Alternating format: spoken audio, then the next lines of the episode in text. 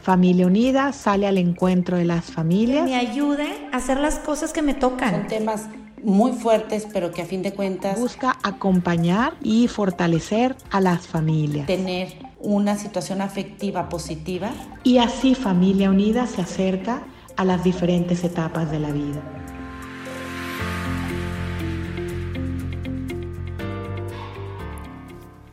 Hola, soy la licenciada Laura Haas y le agradezco a Familia Unida esta oportunidad de compartir con ustedes en este podcast Acompañándote en tu vida este tema de suma importancia para estos días. Utilizar nuestros recursos internos. Yo soy psicoterapeuta, tengo mi consulta privada y soy también maestra a nivel posgrado Estoy certificada en psicología positiva y organizaciones positivas y me uno al esfuerzo de Familia Unida para ayudar a las familias a que estén mejor y a pasar por estos momentos de la mejor manera. El tema de hoy, nuestros recursos internos, es algo que nos propone la psicología positiva. Se trata de las fortalezas de carácter que todas las personas, todos los seres humanos tenemos. Todos tenemos algo bueno podemos recurrir a ellas en estos momentos de incertidumbre, confusión y miedo. Vamos a empezar por pensar qué haces, por ejemplo, cuando vas a hacer un pastel o cuando vas a aprender alguna habilidad nueva o cuando vas a jugar algún nuevo deporte. ¿Qué es lo que necesitas para poder empezar a hacerlo? Yo creo que estarían de acuerdo conmigo en la respuesta. Pues lo primero que hay que hacer es buscar lo que sí tenemos, con qué contamos. Si vas a hacer un pastel, pues qué ingredientes tienes en tu casa. Si vas a aprender a hacer algo, una manualidad o a desarrollar alguna habilidad, pues con qué cuento para eso. Si vas a hacer algún nuevo deporte, necesitas un lugar, el equipo, la clase adecuada, etc. Entonces, lo primero que necesitamos hacer ante cualquier situación es ver con qué contamos. A esto se le llama afrontamiento activo, porque el afrontamiento puede ser pasivo.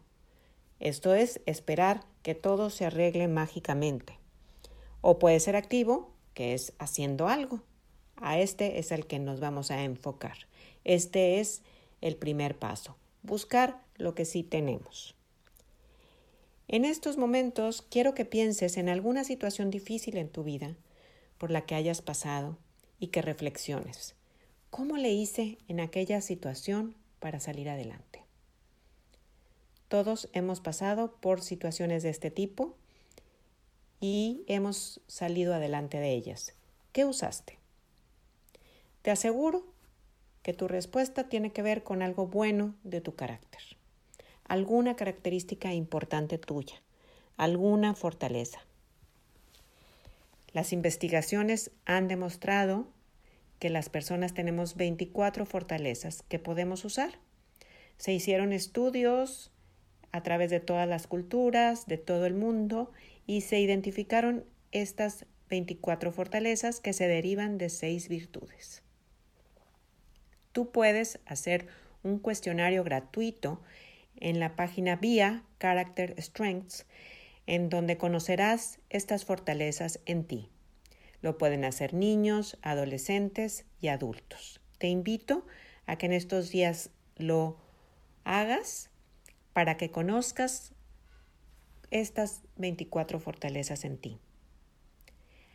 Quiero proponerles para estos días usar algunas de ellas que nos pueden servir en el día a día.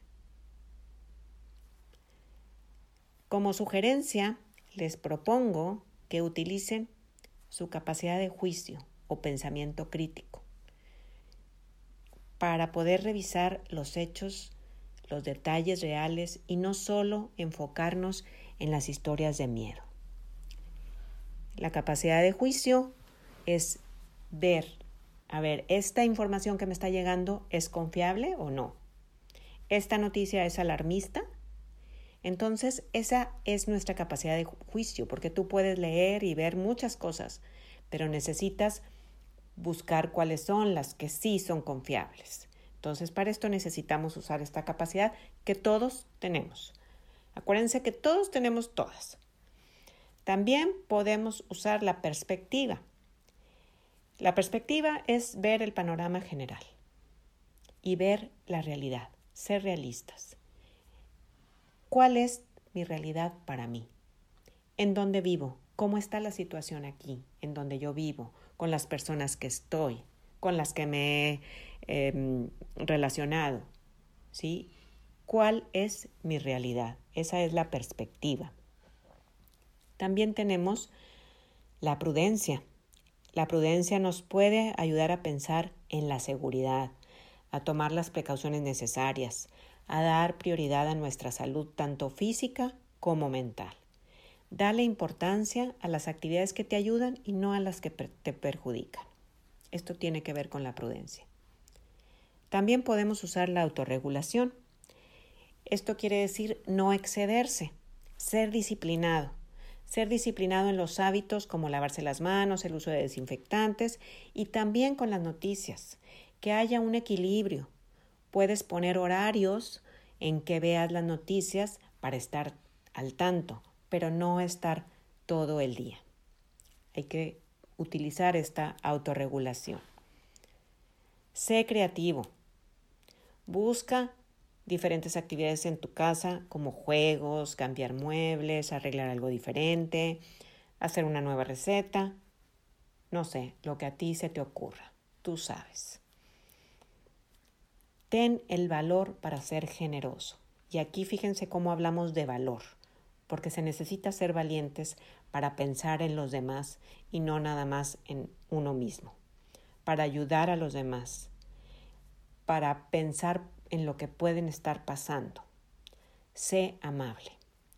Víctor Frankl, que es el autor del libro El hombre en busca del sentido, decía que nos pueden quitar todo menos la libertad de escoger nuestra actitud.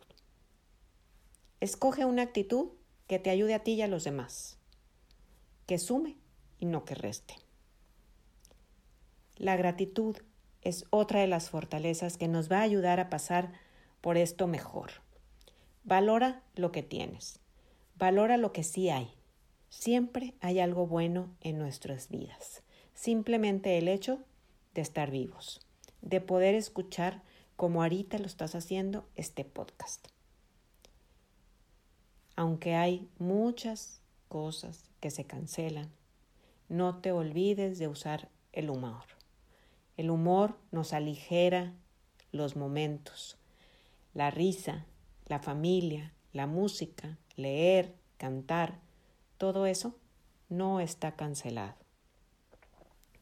Y por último, quiero recordarte que tenemos la oportunidad de usar la espiritualidad y la esperanza para que podamos manejar lo que nos está tocando vivir.